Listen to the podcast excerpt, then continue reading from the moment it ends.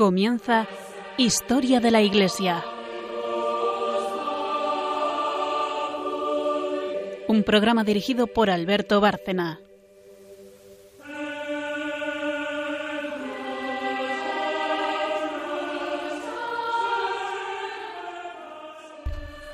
Eh, buenas noches, oyentes de Radio María.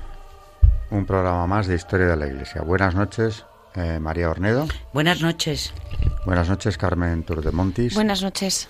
Buenas noches a todos. Eh, ante todo, como solemos hacer, empezamos haciendo un resumen, una introducción, para quien no siga el programa o no haya oído el último, sobre lo que estamos tratando últimamente. Puede incluso que haya gente que no ha oído el programa nunca. Llevamos mucho tiempo, meses, hablando de los padres de la Iglesia, de la patrística, de toda la obra de los santos padres. Y hemos llegado a San Agustín. Y en él llevamos ya, no recuerdo si es el tercer programa ya o el, cuarto, no me acuerdo. Pero desde luego le hemos dedicado varios. Por supuesto, el último entero. No solamente a su biografía, sino también a su, a su magisterio, a sus escritos. Eh, San Agustín, entre otras cosas, eh, conviene recordar que es uno de los padres de la Iglesia más destacados, una de las principales figuras de, la patrística, obispo de Hipona, un converso que viene de la herejía de los maniqueos, que además antes de eso había llevado una vida disipada, que lo cuenta en un, en un libro autobiográfico que vuelvo a recomendar una vez más, aunque ya en el programa anterior le dedicamos bastante tiempo. Las Confesiones de San Agustín. Es un libro eh, que es una de las grandes obras eh, de toda la historia de la literatura humana. Bueno, humana no va a ser de otra, de otra, de otra especie, de la literatura, sin más.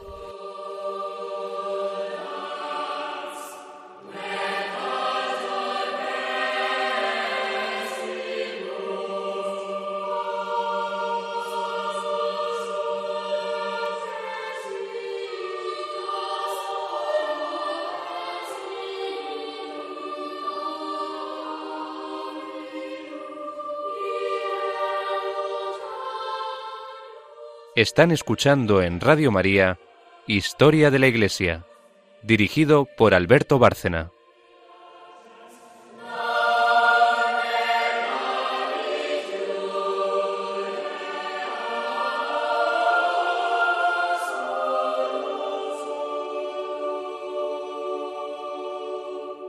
Eh, en las confesiones nos cuenta su vida, todos los pecados de los que se arrepiente, la mala dirección que llevaba su trayectoria eh, o su vida hasta que, hasta que se convierte. Y lo cuenta sin, sin edulcorarlo, es decir, sin tapujos.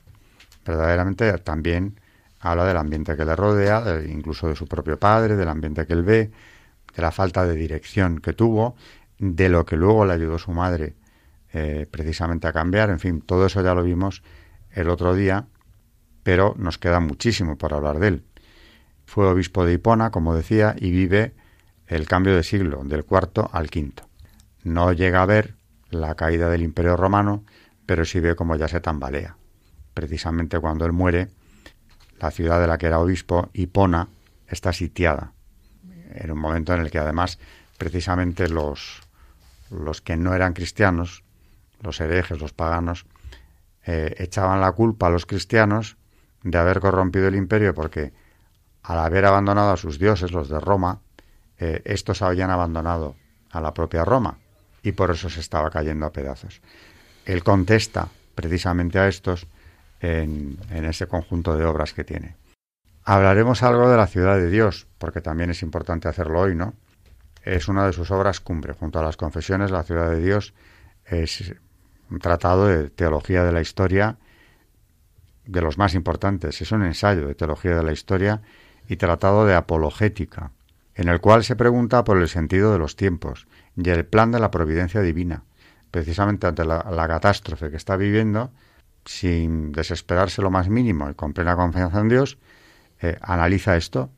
Y claro, cuando lo que llega a, a, transmitirte es precisamente eso, que el plan de la providencia es solamente plan de la providencia. Y lo que podamos estar viendo o viviendo, pues pasará, porque el Señor de la historia eh, es Dios y contra eso nada puede hacer nada. Bueno, de la ciudad de Dios mm, que nos habla precisamente como de las dos opciones que el ser humano puede tomar, los dos bandos en los que está dividido, digamos, el género humano desde su creación. en el capítulo primero eh, está empeñado en, explicar los orígenes y fines de las dos ciudades. Dice en este capítulo primero del libro 11. Eh, en esta parte de la obra se comienza a demostrar los orígenes y fines de las dos ciudades, la celestial y de la terrena. Llamamos ciudad de Dios a aquella de que nos testifica la Escritura que no por azarosos cambios de los espíritus, sino por la disposición de la providencia suprema, que supera por su autoridad divina el pensamiento de todos los gentiles, acabó por sojuzgar toda suerte de humanos ingenios. Allí se describe en efecto Qué pregón tan glorioso para ti, ciudad de Dios. Y en otro salmo Grande es el Señor y muy digno de alabanza en la ciudad de nuestro Dios, su monte santo, alegría de toda la tierra. Y un poco después en el mismo salmo lo que habíamos oído lo hemos visto en la ciudad del Señor de los ejércitos, en la ciudad de nuestro Dios, que Dios las, la ha fundado para siempre. En otro salmo. El correr de las acequias alegra la ciudad de Dios. El Altísimo consagra su morada. Teniendo a Dios en medio no vacila. Sabemos que hay una ciudad de Dios cuyos ciudadanos deseamos nosotros ser, movidos por el amor que nos inspiró su, mismo fundador. A este fundador de la ciudad santa anteponen sus dioses los ciudadanos de la terrena, ignorando que él es Dios de dioses, no de dioses falsos, esto es, impíos y soberbios. Privados estos de la luz inmutable y común a todos, y reducidos por ello a un poder oscuro, persigan su crédito particular, solicitando de sus engañados súbditos honores divinos. Él, al contrario, es Dios de los dioses, piadosos y santos, que hallan sus complacencias en estar sometidos a uno solo, más que en tener a muchos sometidos así, y en adorar a Dios más que en ser adorados como dioses. En los diez libros precedentes, con la ayuda de nuestro Rey y Señor, hemos dado la respuesta en lo posible a los enemigos de esta santa ciudad. Al presente, reconociendo qué se espera de mí y recordando mi compromiso, con la confianza siempre en el auxilio del mismo Rey y Señor nuestro, Voy a tratar de exponer el origen, desarrollo y fines de estas dos ciudades, la terrena y la celestial, que tan íntimamente relacionadas y en cierto modo mezcladas ya dijimos que se hallaban en este mundo. Y ante todo, diré cómo los comienzos de estas dos ciudades tuvieron un precedente en la diversidad de los ángeles. Capítulo 2. Conocimiento de Dios a que no llega ningún hombre sino por el mediador de Dios y los hombres, el hombre Cristo Jesús. Dice San Agustín en este capítulo 2. Empresa grande y muy rara librarse, por el poder de sola la mente, de toda criatura corpórea e incorpórea, considerándola y viéndola mudable. Empresa ardua llegar a la sustancia inmutable de Dios, aprendiendo allí por su luz que toda criatura que no sea Él no tiene otro autor que Él. Dios, en efecto, no le habla al hombre mediante una criatura corporal, resonando en sus oídos corporales y haciendo vibrar los espacios aéreos entre el que habla y el que escucha, ni tampoco habla por criatura espiritual alguna parecida a las imágenes de los cuerpos, como es el sueño o de otro modo parecido. Habla, sí, como a los oídos del cuerpo, porque habla como a través del cuerpo y como usando de un intervalo de lugares corporales. Son muy semejantes estas visiones a los cuerpos, pero en realidad habla con la misma verdad si hay alguien capaz de oír con la mente, no con el cuerpo. Habla de este modo a la parte más elevada del hombre, superior a todos los elementos de que consta el hombre y cuya bondad solo supera a Dios. Con toda razón comprende el hombre, o lo cree al menos si no lo llega a comprender, que ha sido hecho a imagen de Dios. Síguese que está más cerca de Dios, que le es tan superior por aquella parte suya que domina sus partes inferiores y que le son comunes a los animales. Pero como la mente, dotada por naturaleza de razón e inteligencia, se ha debilitado con ciertos vicios, necesita primero ser penetrada y purificada por la fe, no sólo para unirse a la luz inmudable, con gozo, sino también para soportarla, hasta que renovada y curada de día en día se hiciera capaz de tamaña felicidad. Para caminar con más confianza en esa fe hacia la verdad, el Hijo, Hijo de Dios, tomando al hombre sin anular a Dios, fundó y estableció esa misma fe a fin de que el hombre tuviera camino hacia Dios del hombre mediante el hombre Dios. Pues éste es el mediador de Dios y de los hombres, el hombre Cristo Jesús, mediador por ser hombre y por esto también camino. De este modo, si entre quien se dirige y el lugar a que se dirige hay un camino existe la esperanza de llegar, y si faltase o se desconociese por dónde había de ir, ¿de qué sirve conocer a dónde hay que ir? Hay un solo camino que excluye todo error, que sea uno mismo Dios y hombre, a donde se camina Dios y por donde se camina el hombre.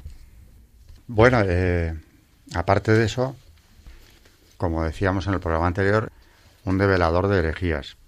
Contra los herejes escribió precisamente una obra en la que ataca el maniqueísmo.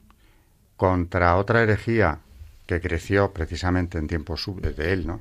el pelagianismo, también eh, escribió de manera muy contundente. Realmente el pelagianismo se estaba difundiendo a, eh, a, partir de la obra de un monje bretón, Pelagio, que había gozado fama de santidad, incluso de gran virtud, pero que finalmente lo que, lo que da a conocer es una doctrina propia absolutamente herética, y no solo en un punto, sino en varios. De manera que Agustín sale al paso de esto, San Agustín sale al paso de esto, y como había pasado en el tema del maniqueísmo, aquí todavía con mayor contundencia el pelagianismo es él quien prácticamente lo, deshace. Sí, para que nuestros oyentes sepan un poco lo que fue, lo que supuso el pelagianismo. Como decía Alberto, el iniciador del pelagianismo es eh, un monje que se llama Pelagio, que además fue condenado en el concilio de Cartago y Mileve en 416 y confirmado el año siguiente por el Papa Inocente I. Eh, engañó al siguiente Papa eh, Zocimo, quien al principio lo exoneró, pero pronto el Papa en el 418 se retractó. Y un poco por resumir, las herejías de Pelagio fueron, pues una decía que Adán, o sea, que realmente el pecado original no existía.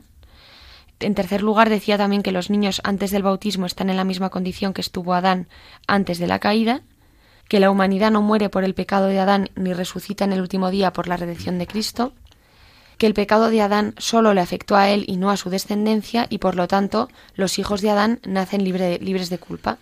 Vuelve a insistir en, el, en que no existe el pecado original y que la ley del Antiguo Testamento ofrece la misma oportunidad de salvación que el Evangelio.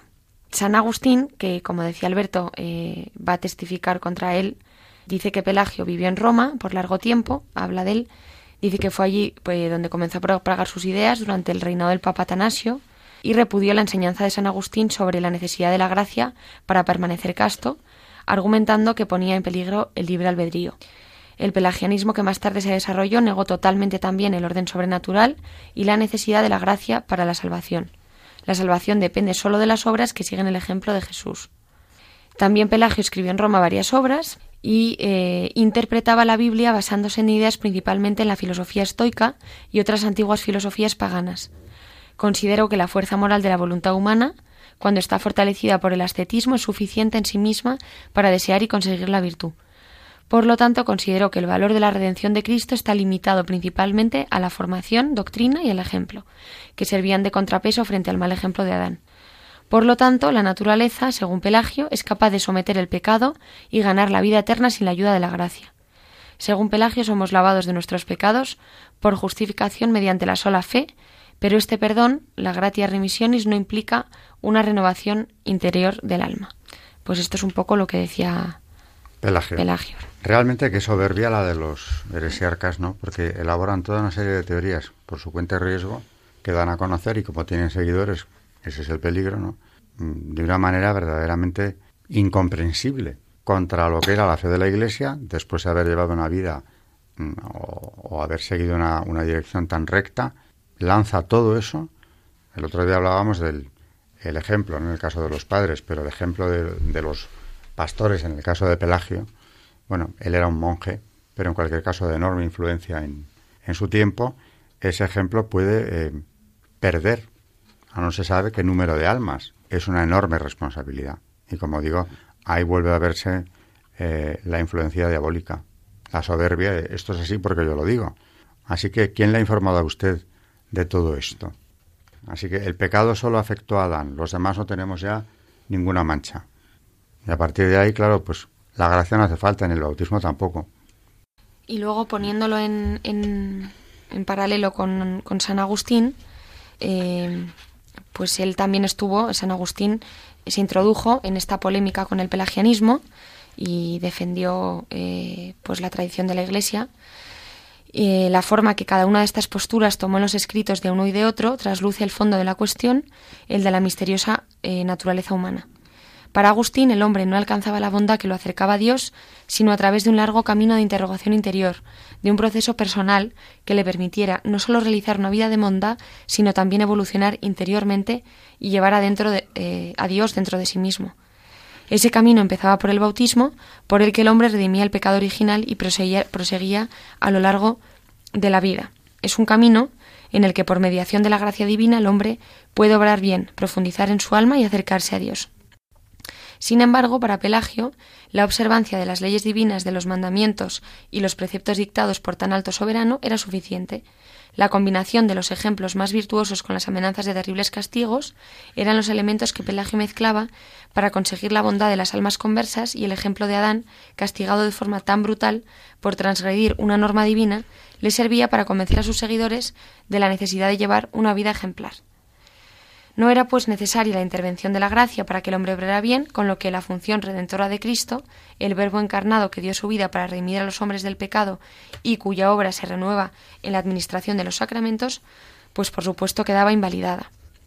Agustín, al contrario, había dicho que si el hombre se refrenaba de pecar por temor al fuego del infierno, se debía solo al miedo de quemarse, no al entendimiento de que pecar fuera alejarse de Dios. No es que Agustín despreciara el código de conducta que se deriva de los mandamientos, pero en su obra de espíritu y de et, litera contrapone el código humano, la letra, al espíritu divino que a través del amor proporciona al hombre el acicate para obrar bien.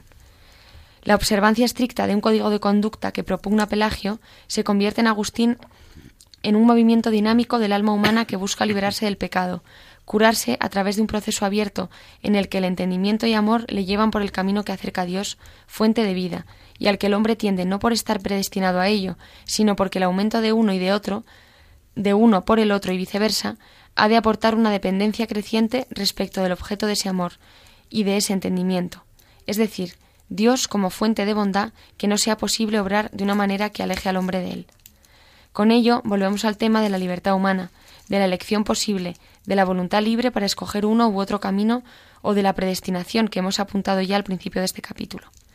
Para Pelagio, el hombre era responsable de sus propias acciones, y por ello se le podía culpar de los pecados por razón de su voluntad libre de elegir la senda del bien o del mal. Para Agustín, la libertad era un principio de virtud que el hombre debía ganarse a lo largo de la vida. La libertad que le fue otorgada a Adán para poder no pecar se convierte, una vez cometido el pecado, en libertad como premio otorgado por Dios para que el hombre pueda no pecar. La gracia divina se convierte así en posibilidad del hombre para liberarse del mal. Dios mismo es nuestra posibilidad, dice Agustín en Soliloquios. La búsqueda de esa posibilidad es, a su vez, prueba de la acción gratificante de Dios. Esa lucha contra el pelagianismo le, le, valió el título de Doctor de la Gracia, con el que es conocido en la historia de la teología. A San Agustín me refiero, claro. Y bueno, hemos llegado ya a, dentro de lo que es la, parte histórica, no hemos acabado con San Agustín, pero, pero vamos avanzando. Y, después de la pausa, pues Carmen nos hablará de un santo que ya hemos traído al programa, porque claro que es, hablando de la patrística, tenía que, tenía que estar y estuvo en su momento. Ya ni me acuerdo cuando, cuando fue esto, pero, pero ha venido aquí, desde luego, San Pacomio, que nos va a llevar pues a, también a contextualizar la patrística con el monacato, precisamente igual que también hemos comentado el otro día que tiene que guardar relación con, con los inicios del monacato, ¿no? Porque padres de la Iglesia hay desde, desde el principio casi de la historia de la Iglesia hasta el siglo VI. Coincide con toda esa vitalidad. E insisto en esa asombrosa vitalidad de la Iglesia, en ese optimismo de aquellos cristianos que escriben, que fundan, eh, que luchan contra la herejía, siendo pocos además todavía, luego ya muchos más, pero en definitiva en situación precaria hasta muy tarde con total confianza en que están cumpliendo la voluntad de Dios y sin miedo a nada. Es época de mártires, de monjes también y de padres de la Iglesia. Y luego ya, pacificado el imperio, mm, bueno, lo que vive el imperio es una crisis tan grave que es lo que vean eh, Agustín desmoronarse. Tras la caída del imperio sigue habiendo padres, el último San Isidoro, que no hemos hablado de él, y otros muchos que nos, que nos queda por ver. San Pacomio. San Pacomio nació en Sne, Egipto, junto a la ribera del río Nilo, en el año 287, siendo sus padres paganos. Con unos veinte años de edad fue enrolado a la fuerza en las milicias del emperador y llevado a Tebes, donde lo encerraron con el resto de reclutas forzosos. Los ciudadanos de Tebes les llevaban alimentos mientras estaban encerrados. Conmovido por tanta bondad, Pacomio les preguntó el por qué se comportaban así, y ellos le respondieron que porque eran cristianos, y este fue el primer contacto de nuestro santo con el cristianismo. Entonces rogó a Dios que si le libraba de tener que ser militar, se dedicaría a él toda su vida. Sus plegarias fueron escuchadas y poco después se le permitió dejar el ejército. Se puso en camino hacia el sur, llegando a un pueblecito llamado Seneset, donde fue bautizado. Aquella noche tuvo una visión que le hizo comprender que esa gracia que él acababa de recibir debía extenderla, compartirla con los demás, y así, durante algún tiempo se dedicó a ayudar a la gente de Seneset. Pero pronto decidió hacerse monje bajo la dirección de un viejo eremita, llamado Palamón, que vivía por los alrededores del pueblo y así estuvo durante seis siete años. Un día en el que se había acercado al desierto para rezar en soledad, escuchó una voz del cielo que lo llamaba por su nombre y le decía que se instalase allí, se construyera una casa para él y para cuantos acudieran solicitando su ayuda espiritual. Él comprendió que así quería Dios que le sirviera. Pronto se le unió un tal Juan y algunos otros hombres del entorno. Él, pacientemente y con algunos problemas, inició con ellos una verdadera comunidad cristiana, al estilo de la constituida por los primeros cristianos en Jerusalén. El inicio fue difícil, pero se fueron agregando otras personas, desarrollándose esta comunidad con tanta rapidez que, Pacomio tuvo que organizarla, y así uno tras otro fue, fue fundando hasta ocho comunidades o monasterios. Él dejó a Teodoro, su discípulo predilecto, al frente de estas comunidades, y se estableció en Fbu, donde hizo otra fundación y donde fijó lo que llamaríamos el gobierno de su congregación. Tanto fue creciendo que tuvo que llamar a Teodoro para que le ayudara. Pacomio y sus monjes se distinguieron por tener un gran amor y un profundo respeto hacia sus obispos, especialmente hacia San Atanasio, que era el patriarca de, Alejandría. También los obispos locales mostraban gran, gran, aprecio hacia Pacomio, siendo la insistencia de algunos obispos el origen de la fundación de algún que otro monasterio. Cuando murió en el año 347, Pacomio había fundado nueve monasterios masculinos y uno femenino, su sucesor inmediato fue un monje llamado Petronio, que vivió solo unos días siendo sustituido por Orsiesio, el cual decidió poner la congregación en manos del monje Teodoro, que como ya habíamos dicho era el discípulo predilecto de Pacomio.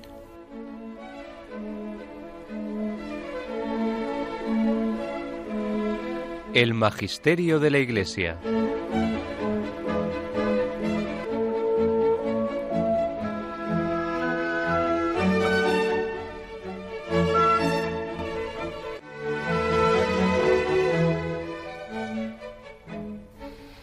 Hay que decir que cuando Pacomio se, decidió por la vida cenobítica, ya existían numerosas comunidades de anacoretas en el Alto Egipto, pero de otros modos. La forma de vida monástica que él instauró era otra cosa nueva.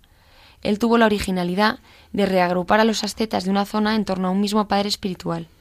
Esto era fácil hacerlo en torno a una persona como él, pero consiguió que en cada monasterio se hiciese en torno a un monje anciano y que unos con otros estuvieran en comunión espiritual y colaborasen en el trabajo. Esta comunión le da a la vida cenobítica su razón de ser, a diferencia de la vida eremítica en soledad. Su modelo, como he dicho antes, es el modelo de la vida de la primitiva comunidad cristiana guiada por los apóstoles. No se trata de una simple unión, sino de una comunión efectiva que se manifiesta en un servicio recíproco entre todos los monjes. San Pacomio concebía la autoridad del superior como un servicio a la comunidad. La única razón de todos los miembros de la comunidad era la entrega absoluta a Dios y el servicio al resto de los hermanos, y por eso a veces el monasterio era la causa, la casa destinada al cuidado de los enfermos. Esta espiritualidad paconiana tiene sus raíces más profundas en esa primitiva corriente doctrinal judeocristiana y se fundamenta en el bautismo y en los compromisos que conlleva este sacramento. El documento fundamental no es ninguna regla del estilo benedictino, sino las sagradas escrituras, desde que entra el aspirante al monasterio se aprende pasajes de las Escrituras que recita constantemente en voz baja durante todo el día, mientras trabaja incluso mientras parte de la noche, siendo esta la principal forma de oración. Esta espiritualidad cenobítica no adquirió ni en Oriente ni en Occidente la difusión e influencia que realmente mereció. Pero digamos también algo sobre el culto tributado al santo. Cuando estaba en el lecho de muerte, Pacomio le hizo prometer a Teodoro que no dejara su cuerpo en lo que se entendiera que era su sepulcro, sino que lo escondiera, porque temía que sobre su sepultura se construyera algún tipo de monumento o iglesia. Él pensaba que los santos no querían que se les tribulase culto alguno. Teodoro se lo prometió, y se mantuvo fiel a esa promesa, y así, la noche posterior al entierro, exhumó el cadáver y lo enterró en un lugar que jamás ha sido descubierto. ¿Esto qué quiere decir? Que cuantas reliquias sean atribuidas a él son completamente falsas. Murió el día 14 del mes del 9 de mayo. Murió el día 14 de mayo y en esa fecha se le conmemora en todos los sinaxarios coptos y etiópicos. Los martirologios occidentales, al desconocer el calendario copto, confundieron el 14 de Pasons con el 14 de mayo y así lo introdujeron en sus respectivos martirologios Usuardio Baronio y otros. El martirologio romano corrigió ese error en el año 1922 y desde entonces se celebra el día 9 de mayo. Normalmente se le representa como un anciano flacucho por las penitencias, con pelos y barba largos y vestido con una túnica de piel de cabra.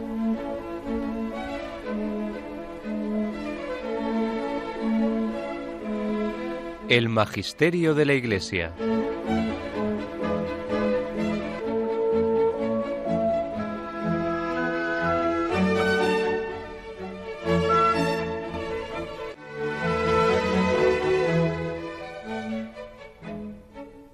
Pues también San Agustín tiene relación con el monacato, porque al igual que otros obispos ilustres como San Ambrosio de Milán, promovió él también el monacato entre el clero de, su iglesia. Tuvo gran relieve eh, precisamente en la historia del monacato. Después de ser nombrado obispo de Hipona, reunió a los clérigos en su casa y fundó allí la vida en común, una vida en común precisamente al estilo del monacato, llamada la llamada regla de San Agustín, destinada a esa comunidad, se tomaría como norma en los siglos medievales, cuando distintos intentos de reforma eclesiástica promovieron la vida común, la vida canónica, entre el clero.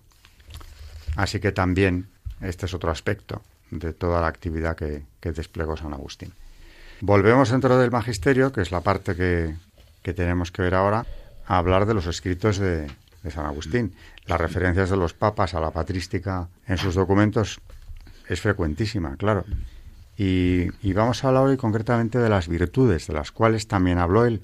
En concreto, en el programa anterior hablamos de la pureza, pero de las virtudes en general también escribió sobre ellas. María nos las trae. Las virtudes morales. Como la virtud es el camino que conduce a la verdadera felicidad, su definición no es otra que un perfecto amor a Dios. Su cuádruple división no expresa más que varios afectos de un mismo amor, y por eso no dudo en definir estas cuatro virtudes, que ojalá estén tan arraigadas en los corazones como sus nombres en las bocas de todos, como distintas funciones del amor. La templanza es el amor que todo lo soporta por el objeto de sus amores. La justicia es el amor únicamente esclavo de su amado y que ejerce, por lo tanto, señorío conforme a la razón. Finalmente, la prudencia es el amor que con sagacidad y sabiduría elige los medios de defensa contra toda clase de obstáculos. Este amor, hemos dicho, no es amor de un objeto cualquiera, sino amor de Dios, es decir, del sumo bien, suma sabiduría y suma paz. Por esta razón, precisando algo más las definiciones, se puede decir que la templanza es el amor que se conserva íntegro e incorruptible para Dios. La fortaleza es el amor que todo lo sufre sin pena, con la vista fija en Dios. La justicia es el amor que no sirve más que a Dios, y por esto ejerce señorío conforme a la razón, sobre todo lo inferior al hombre. La prudencia, en fin, es el amor que sabe discernir lo que es útil para ir a Dios de lo que puede alejarle de Él. Pongamos primero la atención en la templanza, cuyas promesas son la pureza e incorruptibilidad del amor que nos une a Dios. Su función es reprimir y pacificar las pasiones que ansían lo que nos desvía de las leyes de Dios y de su bondad o lo que es lo mismo de la bienaventuranza. Aquí en efecto tiene su asiento la verdad, cuya contemplación, goce e íntima unión nos hace dichosos. Por el contrario, los que de ella se apartan se ven cogidos en las redes de los mayores errores y aflicciones. La codicia, dice el apóstol, es la raíz de todos los males y quienes las siguen naufragan en la fe y se hallan envueltos en grandes aflicciones. 1 Timoteo 6:10 Este pecado del alma está figurado en el Antiguo Testamento de una manera bastante clara, para quienes quieran entender en la prevaricación del primer hombre en el paraíso. Nos amonesta Pablo, Colosenses 3:9, que nos despojemos del hombre viejo y nos vistamos del nuevo. Y quiere que se entienda por hombre viejo a Adán prevaricador y por el nuevo al Hijo de Dios, que para librarnos de él se revistió de la naturaleza humana en la encarnación. Dice también el apóstol, el primer hombre es terrestre, formado de la tierra, el segundo es celestial, descendido del cielo. Como el primero es terrestre, así son sus hijos, y como el segundo es celestial, celestiales también sus hijos. Como llevamos la imagen del hombre terrestre, llevemos también la imagen del celestial. 1 Corintios 15:47. Esto es, despojarse del hombre viejo y revestirse del nuevo. Esta es la función de la templanza, despojarnos del hombre viejo y renovarnos en Dios, es decir, despreciar todos los placeres del cuerpo y las alabanzas humanas, y referir todo su amor a las cosas invisibles y divinas. Poco tengo que decir sobre la fortaleza. Este amor de que hablamos, que debe inflamarse en Dios con el ardor de la santidad, se denomina templanza, en cuanto no desea los bienes de este mundo, y fortaleza en cuanto nos despega de ellos. Pero de todo lo que se posee en esta vida, es el cuerpo lo que más fuertemente encadena al hombre, según las justísimas leyes de Dios, a causa del antiguo pecado. Este vínculo teme toda clase de sacudidas y molestias, de trabajos y dolores, sobre todo su rotura y su muerte. Por eso aflige especialmente al alma el temor de la muerte. El alma se pega al cuerpo por la fuerza de la costumbre, sin comprender a veces que si se sirve el bien y con sabiduría, merecerá un día, sin molestia alguna, por voluntad y ley divinas, gozar de su resurrección y transformación gloriosas. En cambio, si comprendiendo esto arde enteramente en amor de Dios, en este caso no sólo no temerá la muerte, sino que llegará incluso a desearla. Ahora bien, resta el combate contra el dolor. Sin embargo, no hay nada tan duro o fuerte que no sea vencido por el fuego del amor. Por eso cuando el alma se entrega a Dios, vuela libre y generosa sobre todos los tormentos, con las alas hermosísimas y purísimas que le sostienen en su vuelo apresurado al abrazo castísimo de Dios. ¿Consentirá Dios que en los que aman el oro, la gloria, los placeres de los sentidos, tenga más fuerza el amor que en los que le aman a Él, cuando aquello no es ni siquiera amor, sino pasión y codicia desenfrenada? Sin embargo, si esta pasión nos muestra la fuerza del ímpetu de un alma que sin cansancio y a través de los mayores peligros tiende al objeto de su amor, es también una prueba que nos enseña cuál debe ser nuestra disposición para soportarlo todo antes que abandonar a Dios, cuando tanto se sacrifican otros para desviarse de Él. ¿Qué diré de la justicia que tiene por objeto a Dios? Lo que afirma nuestro Señor, no podéis servir a, dos señores. Mateo 6, 24. Y la reprensión del apóstol, a quienes sirven más bien a las criaturas que al Creador. Romanos 1, 25. No es lo mismo que lo dicho con mucha antelación en el Viejo Testamento? A tu Señor adorarás y a Él solo servirás. Deuteronomio 6:13. ¿Qué necesidad hay de citar más cuando todo está lleno de semejantes preceptos?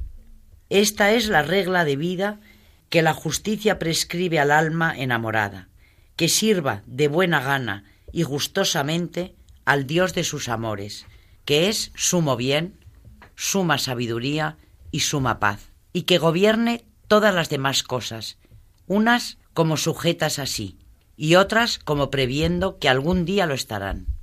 Esta regla de vida la confirma, como decimos, el testimonio de los dos testamentos.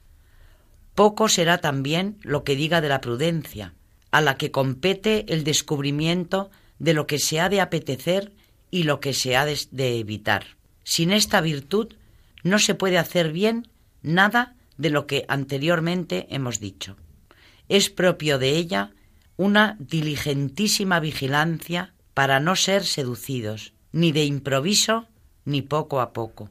Por eso el Señor nos repite muchas veces, Estad siempre en vela y caminad mientras dura la luz, para que no os sorprendan las tinieblas.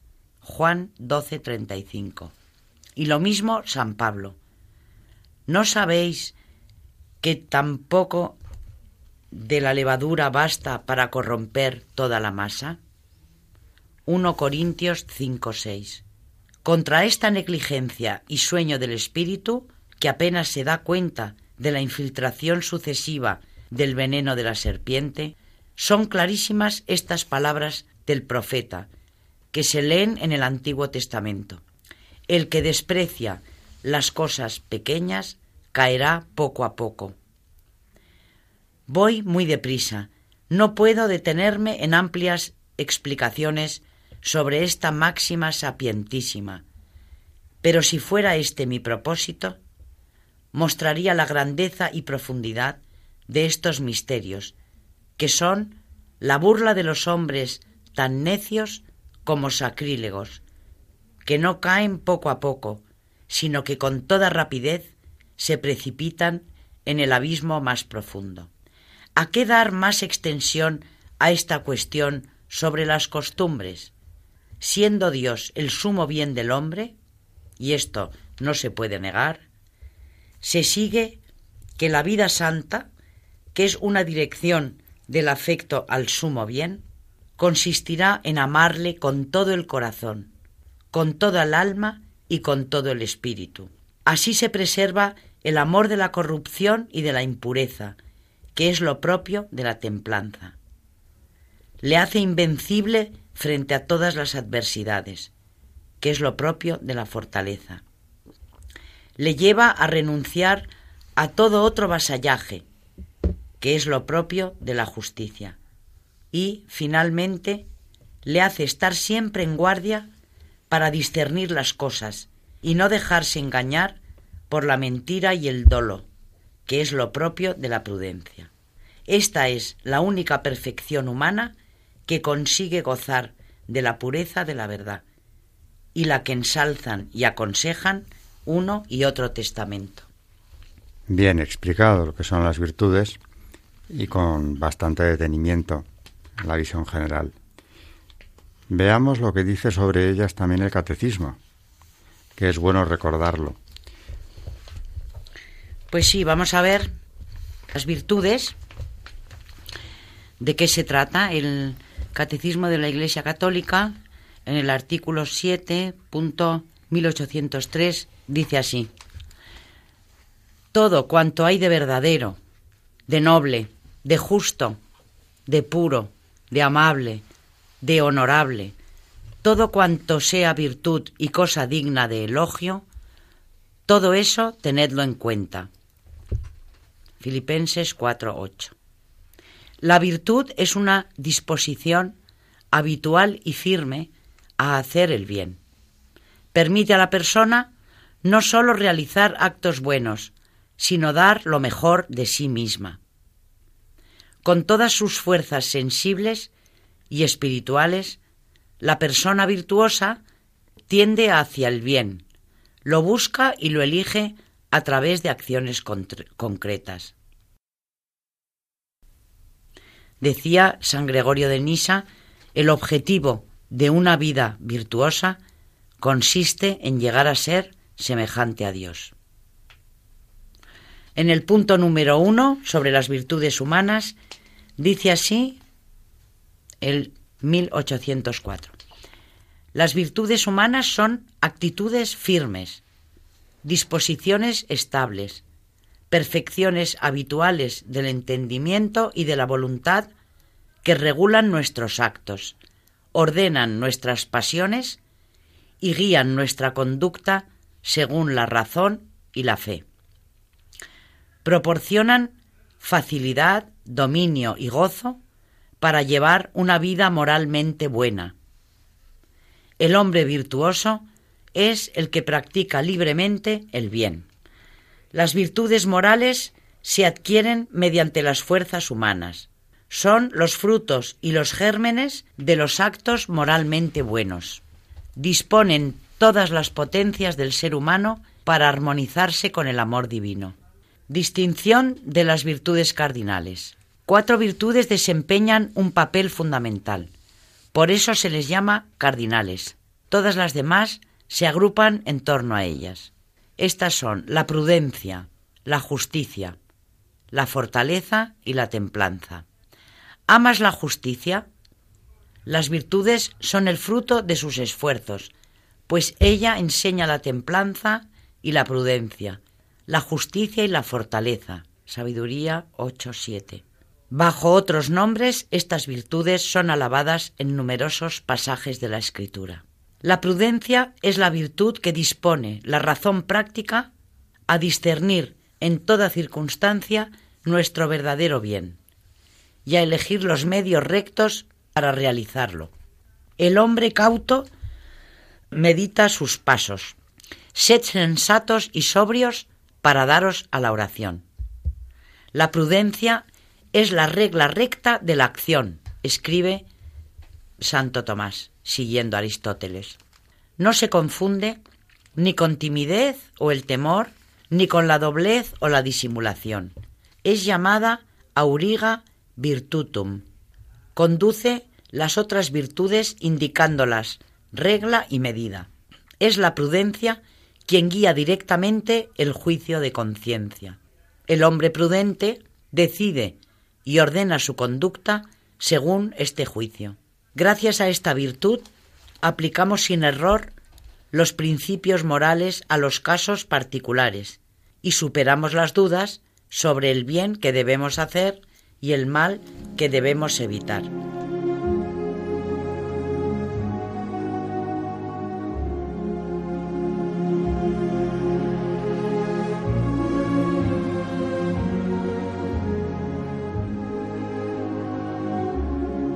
Santos en la historia de la Iglesia.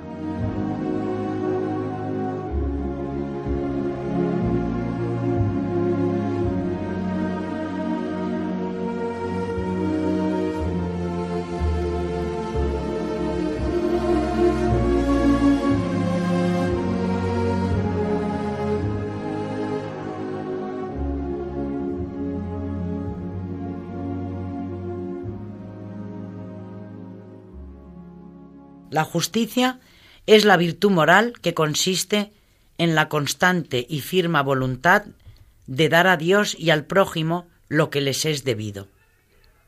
La justicia para con Dios es llamada la virtud de la religión. Para con los hombres, la justicia dispone a respetar los derechos de cada uno y a establecer en las relaciones humanas la armonía que promueve la equidad respecto a las personas y al bien común. El hombre justo, evocado con frecuencia en las sagradas escrituras, se distingue por la rectitud habitual de sus pensamientos y de su conducta con el prójimo. Siendo juez, no hagas injusticia, ni por favor del pobre, ni por respeto al grande. Con justicia juzgarás a tu prójimo. Levítico 19:15. Amos, dad a vuestros esclavos lo que es justo y equitativo, teniendo presente que también vosotros tenéis un amo en el cielo. Bueno, conviene repasarlas, desde luego. y, pensar sobre ello. Pero no cabe duda de que la ayuda de los padres es, es enorme y se ve su influencia eh, en todo el magisterio posterior, se ve cómo se los cita y por eso San Juan Pablo II también eh, enfatizó precisamente el papel que habían tenido. Bueno, pues de San Agustín ya simplemente nos despedimos hoy porque, vuelvo a repetir, muere en un momento crítico en el que ya el imperio amenaza ruina por todas partes y precisamente muere en su propia ciudad de Hipona, de la que era obispo, cercada, en el, estamos en el año 430, cercada por los vándalos.